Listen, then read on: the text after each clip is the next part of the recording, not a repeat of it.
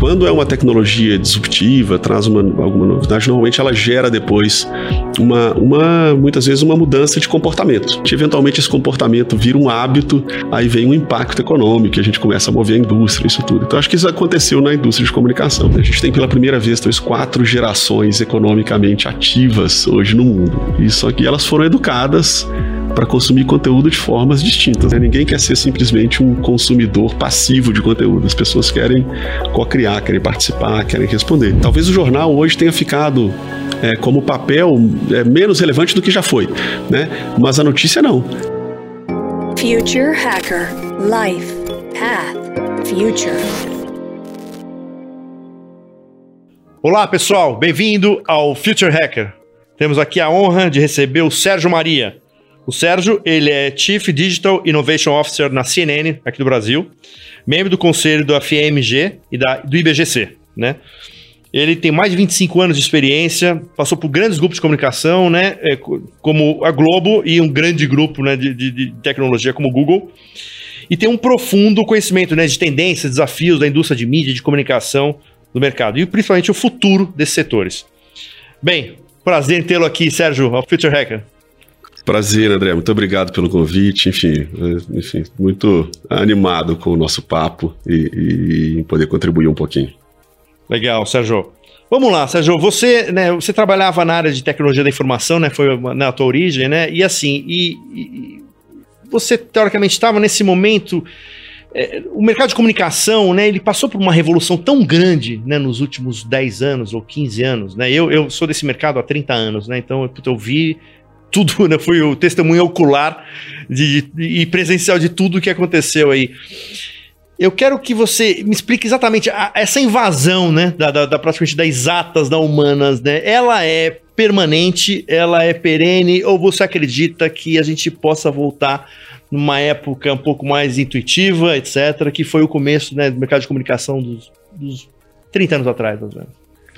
Boa pergunta para a gente começar. É, eu acho que ela é perene, eu acho que ela é perene, mas não quer dizer que elas sejam é, é, excludentes ou que uma vai ter dominância sobre a outra, né? É, e para dar um exemplo, né, a indústria da comunicação passa muito pela, enfim, a gente falou um pouco sobre isso, né, storytelling, de como a gente passa uma mensagem e no fundo fala com a emoção das pessoas, né? Assim, quando o conteúdo é relevante é porque ele emociona, ele cria uma conexão é, a criatividade é fundamental para isso acontecer. É, por outro lado, na exata, você passa, a gente passou a ter um volume imenso de informações e de dados que podem ser usados para ajudar a fazer uma comunicação melhor, a entender o, né, o perfil de, de, com quem a gente quer se comunicar e a gente consegue fazer uma mensagem mais eficiente, é, nos ajuda a ter histórias talvez mais, mais completas, a gente consegue conectar o passado, com, né, olhar para o futuro, prever tendências.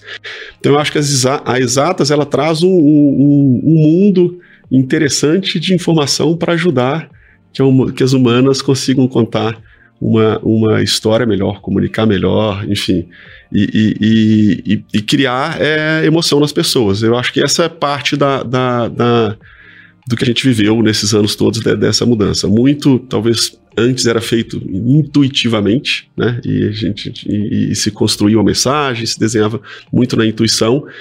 Hoje, acho que a intuição ela continua funcionando, ela talvez mude um pouco ali para um conceito de criatividade ou de como a gente faz melhor, mas a gente pode partir de uma, enfim, de algum conhecimento que nos ajude a, a fazer coisas melhores.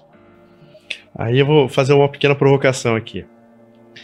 Vamos lá, se eu pegar a arte. A arte é uma coisa praticamente absolutamente intuitiva, né? Apesar que aí hoje você pode ter tendência, etc., mas é uma coisa intuitiva. Você pega, indo para o mercado publicitário, vamos pegar um grande exemplo que teve no passado, que foi o Desce Redondo da escola, né? Quer uhum. dizer, uma coisa, ou os primeiros sutiã, né? Aquelas grandes. Se fosse através de conhecimento de data, você acredita que sairia obras-primas como foram feitas no passado? É, eu acho que sairiam obras boas, não sei se sairiam obras-primas.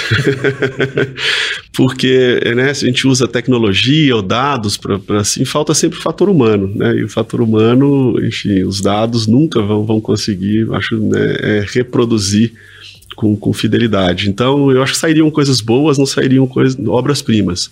Mas até no que você trouxe do DS redondo, etc., eu acho que com dados poderiam ter várias versões do DS redondo diferentes. Então, assim, a obra-prima foi o conceito e a história, mas a gente poderia contar isso de N formas diferentes para públicos diferentes é, e usando os dados para a gente conseguir conectar mais com cada um e com, com, com diferentes pessoas que pensam diferente, que tem um contexto, né, vivem num contexto diferente. E aí eu acho que os dois se complementam. Mas eu, eu e aí quando a gente vai para arte, para criatividade, a gente pode falar da comunicação tipo, como uma arte, né, publicidade como uma arte.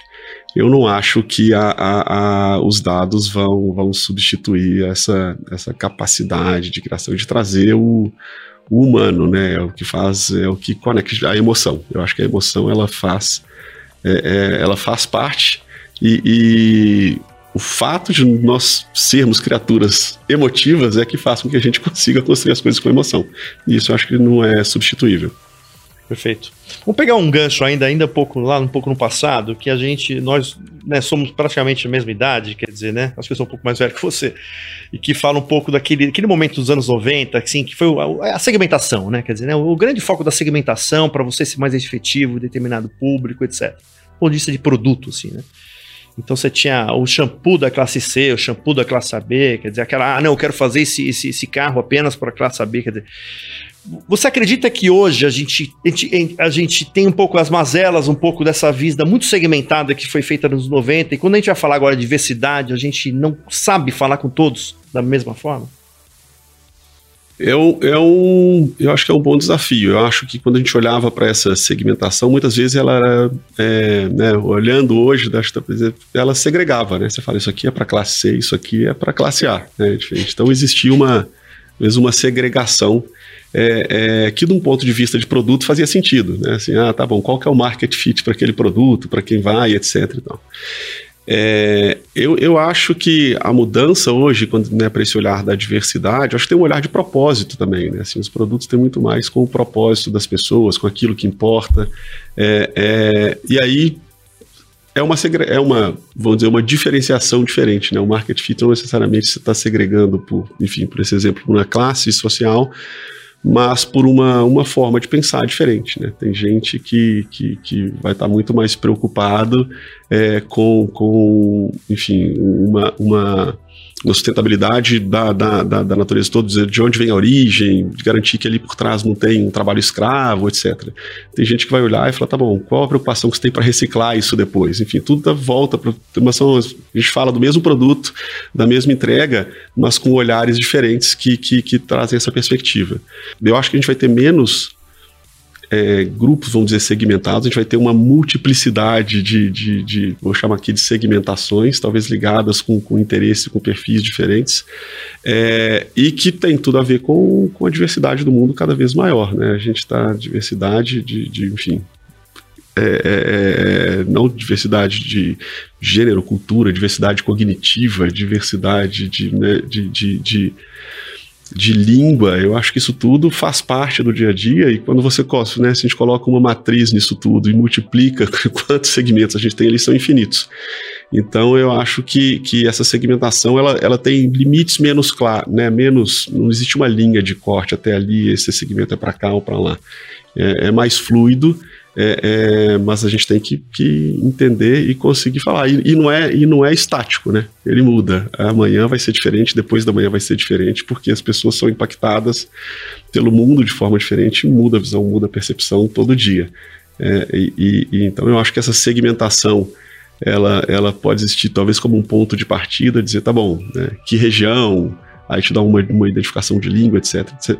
Mas eu acho que depois disso é muito de ouvir e, e, e né, de volta, ter o feedback, entender qual foi a reação e ajustar rápido para trazer o novo.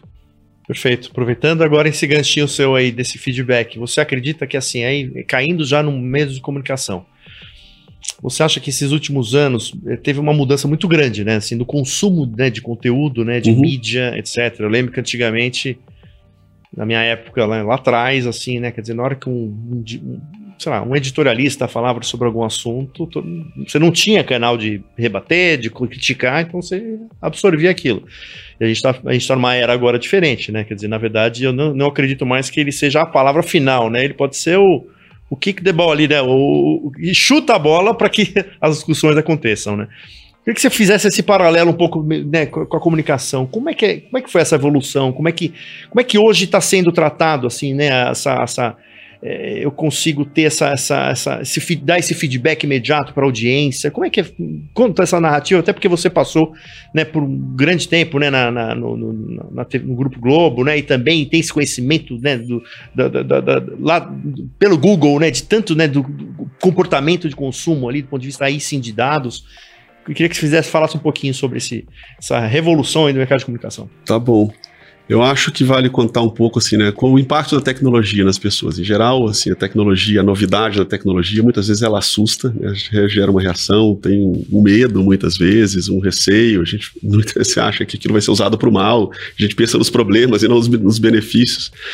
É, é, mas quando é uma tecnologia disruptiva, traz uma, alguma novidade, normalmente ela gera depois uma, uma, muitas vezes uma mudança de comportamento, né? A gente pode usar o iPhone como isso, né? O iPhone, quando pensou, ele era um telefone, alguém falou, para que, que alguém precisa de alguma coisa além de um telefone aqui? Então, depois gerou um comportamento diferente, eventualmente esse comportamento vira um hábito, e esse hábito, quando se, e quando a tecnologia se torna gera um comportamento que se tornou um hábito, aí vem um impacto econômico, e a gente começa a mover a indústria, isso tudo. Então, acho que isso aconteceu na indústria de comunicação. Então, se a gente volta lá atrás, né, muito da mensagem era do broadcast, né, né da TV. Por que, que eu usei o broadcast? Porque o broadcast é a comunicação de um para todo mundo, né? Eu falo e todo mundo escuta a mesma coisa na hora que eu quero falar e o que eu quero falar. É, e, e, e, aí, se a gente olha para essa comunicação em vídeo, nasceu dentro da TV lá atrás, né? Ele era um conteúdo vinculado a um dispositivo. Mas ao longo do tempo, acho que né, o, o conteúdo ele amadureceu, cresceu, né, e ele se desvinculou do dispositivo. Então, assim, né, ele não depende mais daquele momento que se fala e está né, sempre conectado àquele dispositivo. Então, eu acho que essa, essa comunicação, essa mensagem, o fato dela se, se desconectar desse dispositivo que impunha ali um horário e não tinha nem capacidade de colher um feedback, é, fazia com que isso acontecesse. O novo hábito desse de distribuição e de construção de conteúdo, de todo mundo construindo conteúdo, ele, ele é diferente. E hoje o feedback é imediato, né? Quando a gente solta um, algum conteúdo no digital, rapidamente você sabe né, se aquilo agradou, se não agradou, se né, quais opiniões divergem ou concordam com aquilo que foi dito, é, é, e isso pode ser usado para trazer de novo essa, essa construção. É um desafio grande, principalmente se a gente vai para notícias, né? É, é, é, é, um desafio grande de levar isso é, no dia a dia. Eu falo que é, olhando para a CNN hoje, lá o que a gente faz, né, a gente tem pela primeira vez talvez quatro gerações economicamente ativas hoje no mundo. Só que elas foram educadas para consumir conteúdo de formas distintas. Nós dois aprendemos a assistir televisão num determinado horário, né? Meus filhos, né, eles assistem televisão no que eles querem, mas eles assistem o, o dispositivo televisão e não o sinal que chega. Eles querem escolher o que assistem. É diferente. E a linguagem também é diferente, né? Talvez formato mais curtos, é vertical, etc. Então, acho que o, parte desse, desse, dessa, dessa forma de entregar é, primeiro, conseguir falar pra, com todas as linguagens e com todos esses públicos. Eu acho que já é um desafio diferente. Então, ainda que você tenha no que você trouxe, né, você tinha um interlocutor que era, vamos dizer, o proprietário, talvez o dono da verdade daquele assunto, né, não tem mais o dono da verdade. Ele talvez seja o, o provocador né, da, da, da conversa e dar o primeiro passo. E, e, e, essa conversa vai continuar em dispositivos diferentes, momentos diferentes. E aí eu acho que é a oportunidade das empresas de, de entenderem essa conversa e trazer esse assunto de volta. Né? É, e, e, conseguir repercutir, responder em linguagens diferentes, em momentos diferentes para tudo isso. É, e eu acho que boa parte do, do, né, do, do, do da indústria disso, de, de, de, de TV, e talvez comparando aqui, como você trouxe, com o meu tempo de Google, assim, Google naturalmente nasceu no digital, coletava feedback, acertava produto para fazer essa comunicação acontecer. Eu acho que no mundo da comunicação, especificamente TV, e pensando nos grandes grupos, estão aprendendo a fazer isso diferente. Né? A gente pega, vai lá, estava na Globo Big, Big Brother, né? já tinha, né? já começou lá atrás, tem uma votação, primeiro desenho de feedback. Né?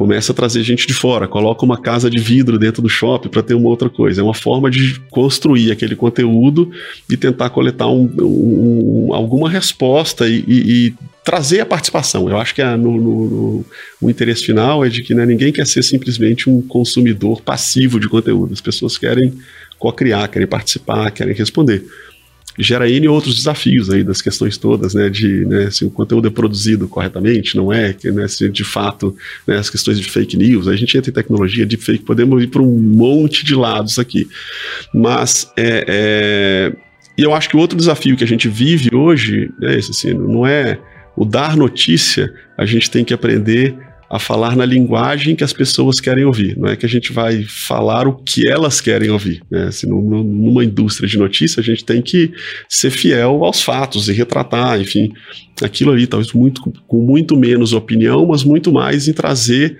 os fatos e, e né, tentar relatar na, na, na, com a maior isenção possível o, o, fato e trazer para aquela discussão.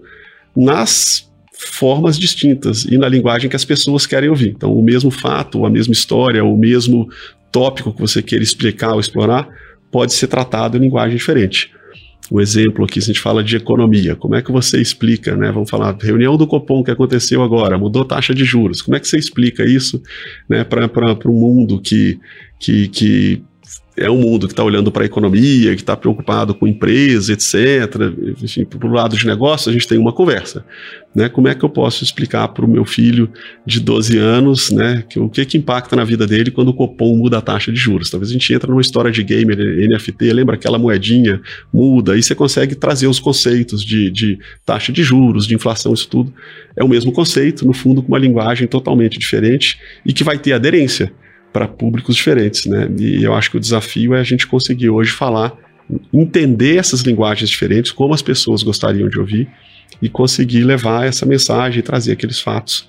É, não contar fatos diferentes, é sempre o mesmo fato, mas numa linguagem que vai ser mais cômoda ou mais vai ter mais conexão com, com públicos diferentes. Perfeito. Sérgio, vamos o contexto, concordo, e vamos agora no contexto de grana, financeiro. Assim, era era, a vida era mais fácil, né? Você falava, ninguém respondia, todo mundo ficava passivo lá vendo sua TV, você falava, ah, o valor é essa, é, o impacto é isso, e o cara pagava a conta. Quando você vai para granularidade, né? Quando você vai para exatamente de achar o formato de cada assim, é, essa conta vai pagar? Esse trade-off é, é, é, possível que seja feito? Ou vai precisar ser mais criativo também na ponto de vista de negócio para que consiga suportar essa historicamente esse lado mais tranquilo do início, né? De você falar para muitos, não ter resposta e fa falar com aquela massa e, e, e pagar uma fatura sobre aquilo lá. É, eu acredito que vai ter um trade-off. Eu acredito que vai ter um trade-off. Não é fácil, né? Toda essa mudança não é fácil. Tem de novo é, ligada à mudança de tecnologia que gera. A gente chegou aqui no impacto econômico, né? Geramos um novo o comportamento que virou um novo hábito e a gente chegou no impacto econômico.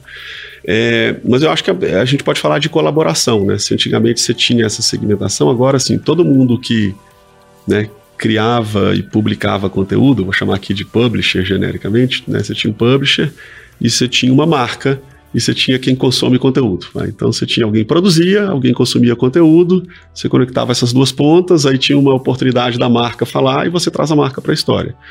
E aí por essas mudanças de fragmentação do consumo, que, né, que não é todo mundo mais na frente da mesma tela, não é só no jornal, é tudo ao mesmo tempo, distribuído de forma diferente e na conveniência da, da do, do, do, de quem vai consumir. É, é, lei de proteção de dados, né? Então a gente entra em N, outros, N outras complicações. Então hoje, né, a marca que era, né, era um anunciante, ela passa a ser muitas vezes agora um produtor de conteúdo, porque ela quer falar direto com essa pessoa aqui. E aí como ela se relaciona com quem produz conteúdo, né? O próprio consumidor de conteúdo hoje é um creator que produz conteúdo que muitas vezes leva para a marca. Então eu acho que essas, essas, é, essas, esses três papéis, vamos dizer assim, eles estão cada vez com uma interseção maior, né? E, e vai ser mais fácil, acredito, de, de, de fazer com que economicamente funcione para todo mundo se a gente entende que existe uma interseção grande que a gente precisa trabalhar mais próximo. Né? Senão, se a gente fica sempre tentando puxar de um lado para o outro, é mais difícil. É, é, é, é, a gente não cresce o bolo, né? A gente a está sempre tentando dividir o bolo uh, e é diferente. Então, eu acho, assim, o trade-off vai acontecer, ele dá mais trabalho, ele requer mudança, né? É, para muita coisa que era feito há 50 anos da mesma forma. A gente precisa pensar diferente, distribuir diferente, é, desenvolver diferente. Eu, eu falo, na notícia, por exemplo, em si, é difícil dar receita, a notícia em si. Né? Muitas vezes a notícia ela é de um fato extremo, ela é uma notícia, enfim, de uma, não é uma notícia boa, às vezes é uma notícia muito boa, e, e as marcas querem ou não estar associadas a esses momentos. Então, assim, em geral, tem uma, um, um desafio de notícia. Por outro lado, a notícia séria é que traz credibilidade para que, que as pessoas acessem aquele conteúdo, seja onde ele esteja. Então, se você não tem a notícia, você não tem audiência, não tem a credibilidade. E a gente precisa construir outros conteúdos e trazer é, é, é mais, maior capacidade de distribuição. Eu acho que, no fundo, a gente tem, né, quem produz conteúdo, tem dois grandes clientes, que é quem os consumidores de conteúdo e as marcas que podem aproveitar esse momento para falar diretamente com o consumidor e a gente tem que olhar para os dois e servir os dois da melhor forma possível. Então, né, não dá para segregar conteúdo e dizer que né, vem todo mundo para cá e assiste nesta telinha, ou leia dessa forma, consuma aqui, porque é, no mundo já ninguém, ninguém funciona mais assim. Agora, quem decide quem, quem né, é na conveniência do consumidor. Então, a gente precisa estar em todos os lugares no formato mais adequado para aquele momento que ele queira consumir. E do mesmo jeito para as marcas, a gente tem que aproveitar, a gente tem que ter credibilidade, então, assim, produzindo seriamente notícia, tem que né, até os fatos, entregar é, essa credibilidade porque ela, no fundo, é o que empresta para a marca né, uma credibilidade de um veículo que, que vai se conectar naquele momento. E aí a gente consegue, de fato, falar. Então a gente tem que olhar para os dois. É, é, e, e, e, na construção do momento da, da, da comunicação, vamos lá, no, no, no, desce redondo da escola, como é que a gente constrói isso junto? Eu acho que é muito, não dá mais para pensar separado, de falar assim, putz, quero falar com, sobre um assunto, trago uma influência, resolvo aqui, depois vou pensar como distribuir e em que formato vai. Dá para fazer? É óbvio que dá para fazer. Mas se a gente faz segregado, a gente perde a, a, a, possibilidade de explorar o potencial conjunto que é muito maior. Né? Igual quando a gente faz um conteúdo para TV e fala agora corta e põe no digital. Né? Quando a gente agora corta e põe no digital, a gente perdeu na largada uma possibilidade gigante de já construir algo que conversa com o digital muito melhor. Então eu acho que essa sobreposição, quanto mais ela for aceita e ela mais for entendida para ser pensada em conjunto, tanto na produção de conteúdo quanto na produção de, de publicidade, eu acho que a gente vai ser mais eficiente, mais efetivo e eu acho que a gente vai ser mais criativo. Aí volta o fator humano para a gente criar novas campanhas, obras-primas e que vão, vão não fazer os olhos das pessoas brilharem né, né, em todas essas plataformas. Aí. Sérgio, eu vou pegar um, uma questão que você dá credibilidade, né? Quer dizer, né? Então, uh, a gente viu, né? Já faz uns anos, né? Três, quatro anos que teve aquele, aquela série do Dilema das Redes, né? Falando sobre fake news, né? Sobre a manipulação de, de, de né? das plataformas, etc. Só que a gente vive de mídia, né? A gente sabe que também a mídia é feita por donos, e esses donos têm concessões, e, esses donos, e também tem o lado político que eles, eles exercem, etc. Como é que você. Você acha que, assim, no momento que, que se fala de fake news, é preciso também olhar para tudo? Ou, ou, ou assim, ou, ou foca exatamente nas redes sociais? Eu acho que fake news ele é, enfim, ele é um problema abrangente, amplo, vale vale para tudo, né? Assim, é, é, o cuidado que a gente tem hoje, eu posso falar do que a gente faz, é, é isso. A gente entende que assim o, o nosso consumidor de conteúdo, ele tem, né, a gente acredita que as pessoas têm capacidade de formar opinião. Então, nosso papel é menos de dar opinião e mais de tentar trazer os fatos. É óbvio que quando todo conteúdo é produzido por pessoas, as pessoas têm os seus valores e é, né, não dá para dizer que vai ser 100% isento. Eu acho que mas sempre tem uma margem pequena ali que é a sua própria interpretação, etc. Qualquer assunto que fala, você traz a sua história. Não, não tem como a gente separar, é intrínseco do, do, do, do humano. Mas o, em se ater mais a de fato trazer a, né, qual é o fato, sem tra trazer adjetivos, sem tra e, e, trazer aquilo para discussão, eu acho que a gente consegue ser mais eficiente para construir essa credibilidade e evitar é, qualquer caminho de, de, de, de tentar essas, é, é, de, enfim, veredar para um caminho aí, né, não, não, não enfim, que eu não acredito que é o que mais funciona. Agora, para a, a gente pode entrar numa outra discussão, que é assim, que, quem, né, como a gente, uma geração nova que aprende a consumir difer conteúdo diferente, que tem milhares, né, bilhões de pessoas produzindo conteúdos diferentes e hoje inteligência artificial produzindo conteúdo, como que a gente consegue identificar se aquilo ali retrata uma realidade ou é uma coisa, enfim, criada e que não faz sentido, etc. Eu acho que tem um papel grande é nossos, assim, né? Você tem filhos, como é que a gente ensina as crianças a entenderem, tentar olhar, descobrir qual é a fonte, né? Essa fonte, ela traz credibilidade, é, como que eu leio aquela fonte? Eu acho que esse aprendizado também nos ajuda. Assim, em geral, é normalmente alguém que sempre trouxe né, com, com, isenção, não trouxe com isenção. Como que eu comparo isso com outros? Tem alternativas.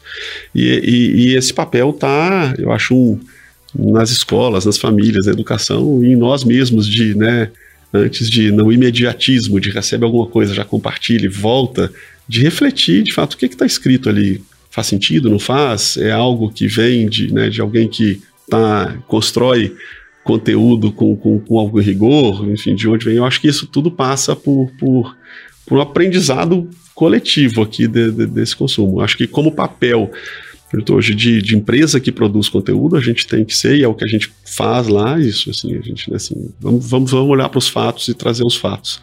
Tentar, na, na, na, na, maior medida possível, não, não, não, tra não trazer a nossa opinião sobre aquele fato, mas trazer o fato para que as pessoas possam consumir e formar opinião, e aí nessa discussão depois ela, ela, ela continua. É engraçado que assim, eu dar um exemplo, há 10 anos atrás eu trouxe uma operação para o Brasil que é o Gizmodo, né? Que é uma, é para tech lovers, né? É um blog, né, de tecnologia, né, que você deve conhecer, né, para heavy user, etc. E é tão interessante que assim, às vezes, se a gente dá, errava alguma coisinha, a gente tinha uma militância que eles me, falam, me mandavam diretamente pro editor e falavam, você escreveu isso aqui errado. Então é engraçado, porque às vezes a gente subestima também até o poder da própria comunidade, né? É. Às vezes eles expurgam também as pessoas que estão falando coisas erradas, assim, é tão engraçado isso, eu percebi, assim, como é uma, era uma comunidade muito muito focada, assim, ele tinha um engajamento pesadíssimo, né, assim, numa atualização muito grande, então eles ficavam direto, a gente passava horas e horas ali, a gente percebia isso. Então, é engraçado como também a própria sociedade, né, a comunidade começa também a ser essa, esse crivo, né, de credibilidade, né? É. E eu acho que tem duas coisas, assim, eu acho que por um lado sim, enfim, esse exemplo sim, e por outro lado talvez não, né? Muitas vezes as pessoas se fecham em grupos que têm crenças específicas, né? E por isso que a gente está vendo um mundo tão polarizado em tantos assuntos diferentes e que, né, uma opinião que fale de forma diferente daquela crença, ela é expurgada não sem um julgamento se aquilo é correto ou não, ou se faz sentido a discussão ou não, simplesmente porque é uma crença diferente da minha. Eu acho que esse é o cuidado que a gente tem que ter, enfim, e, e, e tem acontecido esse fenômeno, fenômeno né, bolhas, das pessoas né? Né, de criarem essas bolhas e, e não necessariamente né, expurga não o que é o que está correto, mas é, é expurga o que é diferente do que a gente acredita, que eu acho que é um, enfim, um, um caminho que leva todas essas complicações que a gente tem visto no mundo. Eu acho que a gente muda ainda, acho que a gente tem um bom caminho. Mas... É a própria oportunidade de maturidade, né? De, de... Exato, né? E de, de entender. São cíclicas essas coisas, né? Então a gente chega um momento de falar, opa, chegamos um momento aqui que não tá bom. Eu acho que a, a própria enfim, a gente como humanidade começa a olhar diferente. Legal. Sérgio, eu queria falar sobre o 5G, especificamente sobre o 5G, né? Quer dizer, tem uma expectativa tão grande pelo 5G, né? Nos últimos. Não, fala é revolucionário, é revolucionário, a gente sabe que é revolucionário, mas parece que assim. Teve, né, a partir do momento que teve a regulamentação, etc., deu uma apagada, a gente sabe do, do, do potencial do 5G principalmente nessa área de notícia, o que ela pode ser feita, né, de, de colocar em assim a, a velocidade da, da, informação, quer dizer, a, o acesso, ainda somando ainda com a internet das coisas, quer dizer, onde você acha que a gente está, em que fase que a gente está dessas duas coisas combinadas, a internet das coisas com 5G e como teoricamente uma, uma área de entretenimento de, de, de, né, de conteúdo poderia estar tá usando toda essa isso aí para potencializar as formas de acesso, né, de, de acesso a essa notícia.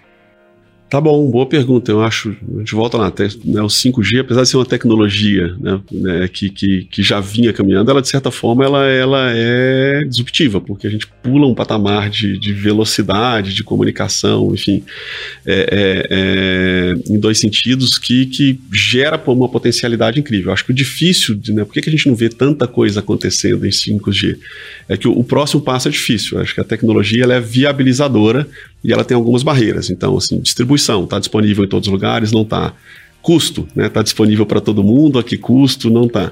E aí a gente começa depois a desenhar como a gente faz coisas novas que vão usar aquela tecnologia. Vou chamar de aplicações aqui para que, que vão se beneficiar da, do, do, do benefício que aquela tecnologia traz. Em geral, essa é a parte mais difícil. Muitas vezes a gente vai para aquela tecnologia para fazer mais rápido aquilo que a gente já faz do jeito que a gente faz, vou usar dessa forma, né? É, e que não necessariamente a gente explora o todo o caminho da tecnologia. Então, mas no primeiro momento eu acho o seguinte, traz uma capacidade muito maior. A gente via lá atrás, assim, ah, tudo bem, vamos produzir notícia, tem um correspondente em algum lugar e volta, enfim, né? A imagem cortava, não dava, não é de qualidade. Eu acho que isso a gente elimina esse gap, né, com essa utilização, porque dá para fazer isso agora. Aí a gente tem outros impactos, né? As pessoas precisam estar todas no mesmo lugar, dá para a gente fazer, tá todo mundo em lugares distribuídos e a pessoa que vai narrar alguma coisa não precisa estar tá lá, né? Pode estar em outro lugar. Eu acho que tem um impacto aí de, de forma de trabalho diferente que tem, temos que pensar qual a melhor forma de utilizar. A gente pode trazer, né? Por que eu preciso ter um narrador? Eu não posso ter 50 ou 2.500 narradores para um determinado jogo, de perfis diferentes, e a pessoa, né, cada um escolhe que narrador quer naquele momento ali. Eu acho que então pode, cria essa possibilidade. E o outro, muita gente, né, muitas vezes eu vejo o 5G com aquela perspectiva, mundo, nossa, agora é realidade aumentada, né? A primeira coisa que vem assim, vai dar para trazer rápido, porque aí não tem mais o problema da conexão. E aí tem, tem uma questão de uso da tecnologia. A gente viu, né, o último óculos da Apple, caro, funciona, etc., dentro de casa, mas assim, Pode funcionar? Eu acho que pode ser uma, trans, uma, uma transformação na, no consumo como um todo, mas né, vai ser transformador na hora que já todo mundo andando na rua com esse óculos na rua e muda a nossa história. Mas quão, né, pode parecer pitoresco essa cena? Funciona? Não vai? As pessoas vão sair com esse óculos? Que risco tem? Né, senão a gente vai ficar dentro de casa para dar um zoom nas coisas, para ver um filme numa tela maior. Então esse eu acho que é o primeiro desenho. Eventualmente, mas se isso não acontece, a gente não dá o próximo passo. Né? Eventualmente, quando você estiver dentro de casa olhando esse óculos, quando você fizer alguma coisa, vai dar aquele estalo e falar, putz, olha o que, que dá para fazer com isso, mas só vai aparecer esse, esse, essa luz, né, ou esse insight, se você tiver experimentado ou tiver tido outro. É, é, aí para muitas coisas ao vivo, esportes, é, enfim, não, dá para vender a mesma cadeira, né, na primeira cadeira lá do show, etc e tal, para quantas pessoas no mundo poderiam estar ali, até que ponto isso de fato vai, as pessoas vão é, é, preferir não estar ali, mas é, é, ou, ou estar em casa e acompanhar. Por outro lado, você dá a possibilidade de quem não poderia estar ali de forma alguma é, participar. Então, mas ainda talvez seja caro para isso. É, é, então, eu acredito que, que, que vá transformar. Eu acredito que tem, tem é, uma capacidade de, de criar um novo, uma nova forma de consumo de conteúdo especificamente. Essa forma eventualmente vai virar um hábito e aí a gente depois vai ver a economia se mexer. Mas a gente está ainda talvez descobrindo aqui esse novo comportamento, né? Talvez seja, né? Se a gente vai um pouco, volta, né? Quando o Google lançou lá atrás o Google Glass. Né? Primeiro momento, as pessoas saíam na rua, etc. Depois a própria comunidade falou: o que, que é isso? A que ponto isso está invadindo minha privacidade? Eu não sei se está me gravando, se não está me gravando. Então vão aparecer essas outras implicações que vão direcionar novos comportamentos. Eventualmente, um desses vai virar um hábito novo. Então, é, se fizer de novo paralelo com o iPhone, né, assim, a gente usa essa tecnologia para transferir dados e facilitar essa comunicação de certa forma. Mas isso é o básico que a gente faz. Né? Até que o iPhone foi e criou uma loja de aplicativo que no começo não tinha nenhum, então ela era irrelevante. Mas quando virou milhões de aplicativos, aí a gente criou, construiu uma coisa nova, foi construída uma coisa nova.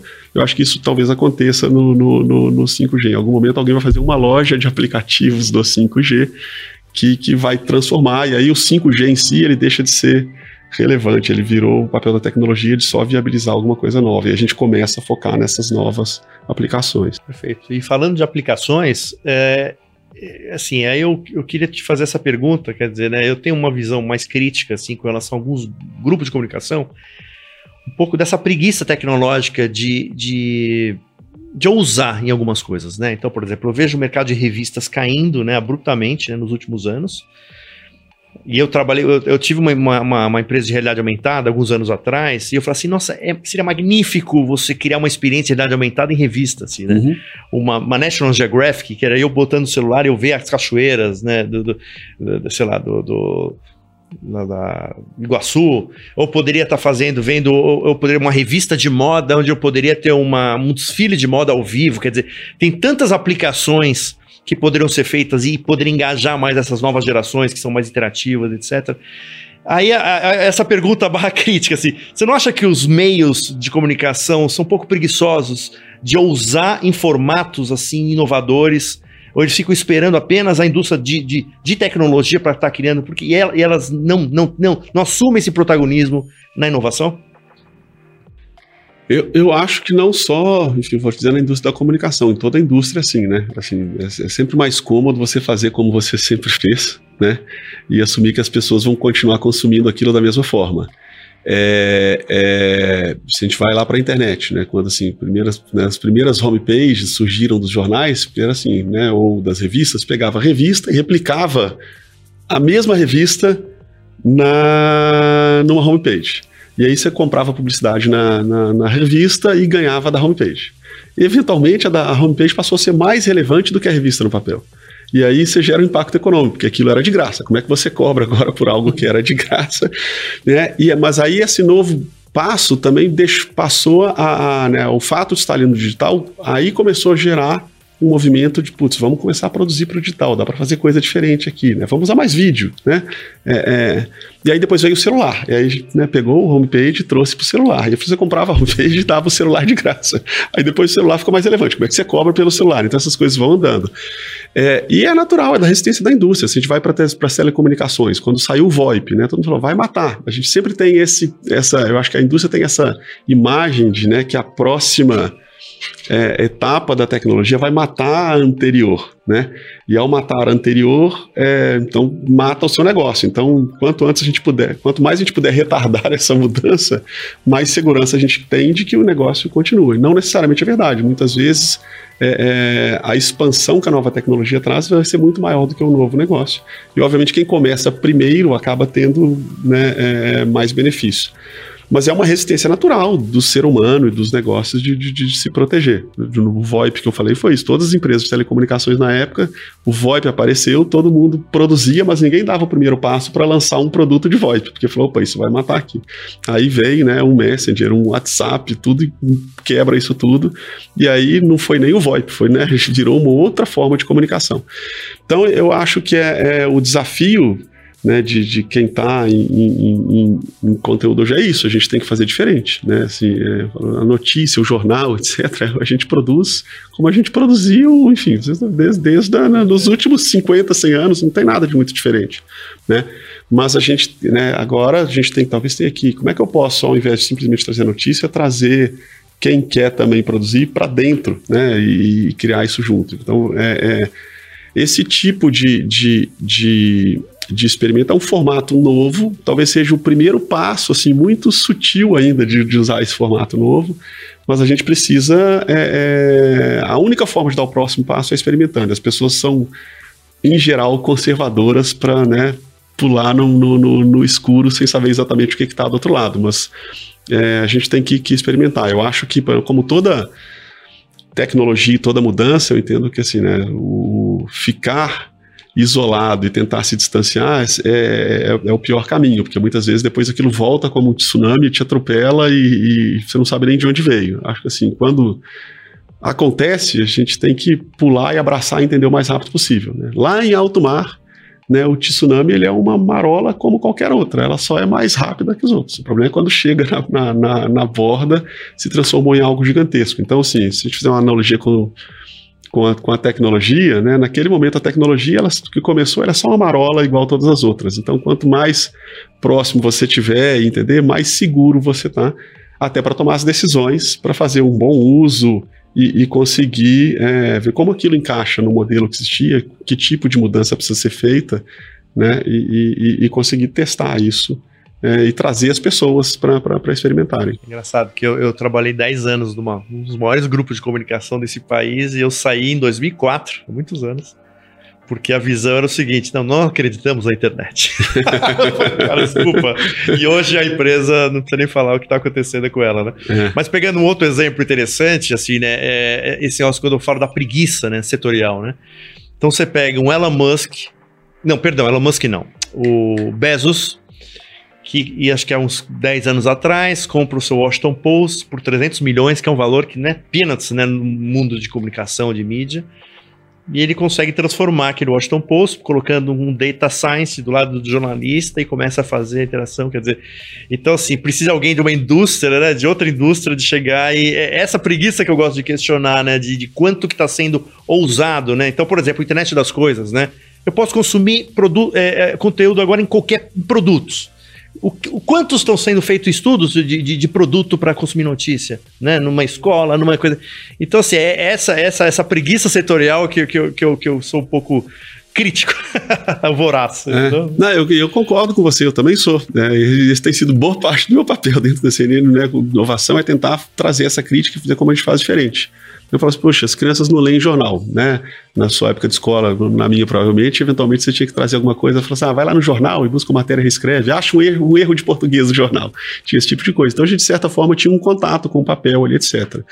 É, talvez o jornal hoje tenha ficado é, como papel é, é, mais é, menos relevante do que já foi, né? Mas a notícia não. Né? E como que a gente traz as crianças para fazerem isso? Né? Essa semana eu tive uma experiência bacana, que chegou o jornal, eu ainda assino o jornal em papel em casa, chegou no final de semana e aí tava na capa falando do de OVNIs, assim, é um assunto, meu filho, ele pegou o OVNI e falou, putz, nossa, tem um negócio de OVNI. Eu falei, legal, por que, que você não abre e lê? Ele abriu e falou assim, nossa, mais duas páginas, isso aqui vai demorar muito para eu ler.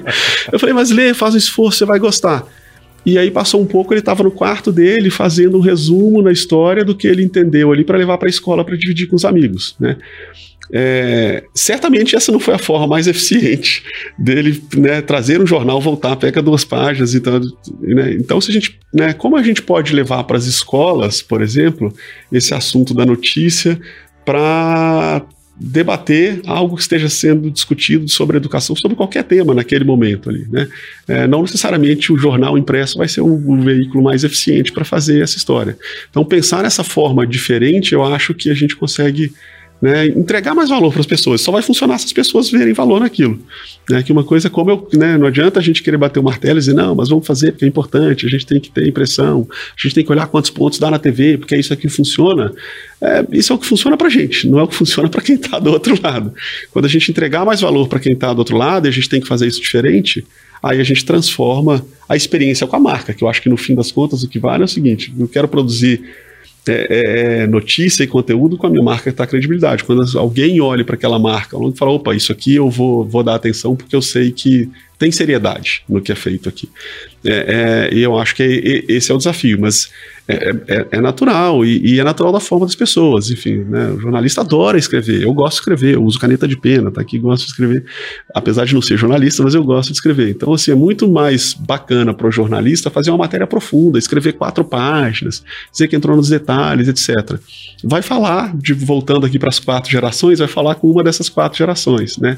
Vai ter uma geração que quer, eles querem um hack da vida, né? Assim, como é, qual que é a dica aqui? Em cinco minutos me explica isso aqui. Então, se a gente pegar aquilo tudo e escrever diferente, opa, a gente vai entregar muito valor ali para aquilo também que dá para fazer. Eu acho mas é, é, é é desconfortável, né? É desconfortável. A gente né, não tem apego com aquilo que a gente tem mais conforto em fazer. Então é muito mais interessante, mais divertido e mais prazeroso parar e desenhar, escrever lá quatro páginas do que pensar diferente como é que eu resumo isso aqui em cinco numa linguagem totalmente diferente e que muitas vezes a gente vai julgar, fazer uma análise e dizer, putz, isso aqui não foi tratado com a profundidade que eu gostaria. Mas, de novo, não deveria ser com a que eu gostaria, deveria ser com quem vai consumir gostaria e vão ter perfis diferentes. Tem um exemplo, a Lego, uma das transformações da Lego, a Lego conseguia produzir é, milhares ou centenas de novos brinquedos de Lego todo ano. Por quê? Pegava um engenheiro e falava, não, agora vamos falar de carros. Aí pegava, vou começar a criar todos os carros. Então vou criar um Mustang, uma Ferrari, um Porsche, lá, uma Kombi, um, um, Fusca. E aí ele montava um Lego de, enfim, 20 mil peças, que é um Fusca perfeito, etc e tal. Quantos vai vender? Um monte. Falou, como é que a gente muda essa história? Para uma criança de dois anos. Para criança de dois anos, três pecinhas coladas viraram um brinquedo.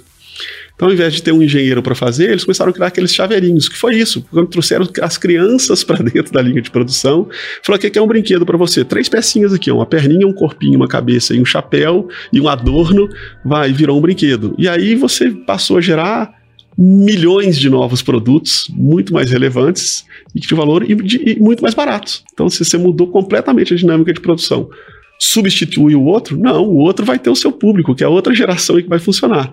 Você começou a falar com uma geração que talvez estivesse perdendo o interesse naquele Lego ali, porque não ia parar para montar um Fusca, né? Até porque não vivenciou um Fusca, se não tiver a história de um pai que tinha um Fusca, botar não vai, não vai se conectar com aquilo. Mas o bonequinho ali no dia a dia que dá para brincar funciona muito mais. Então eu, eu acho que tem um pouco de, de, desse, desse cuidado, ou, desse enfim, de reduzir essa preguiça. Como é que, né, eu preciso fazer o mais completo, mais amplo, mais profundo para ser uma boa notícia? É, talvez não. Eu preciso, não posso fugir dos fatos, tenho que ser correto, isso tudo não muda, né?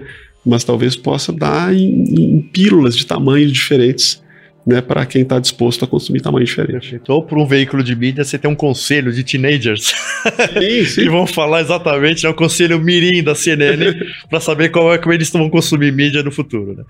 Sérgio, eu queria agradecer para caramba a tua presença aí, meu, obrigado pelo seu tempo aí, né? Você tem uma, uma, uma visão muito interessante, assim, e privilegiada por onde você passou, né? Por, assim, de estar em, em grandes grupos, né? E enxergar até essa visão mais amplificada e holística sobre o tema.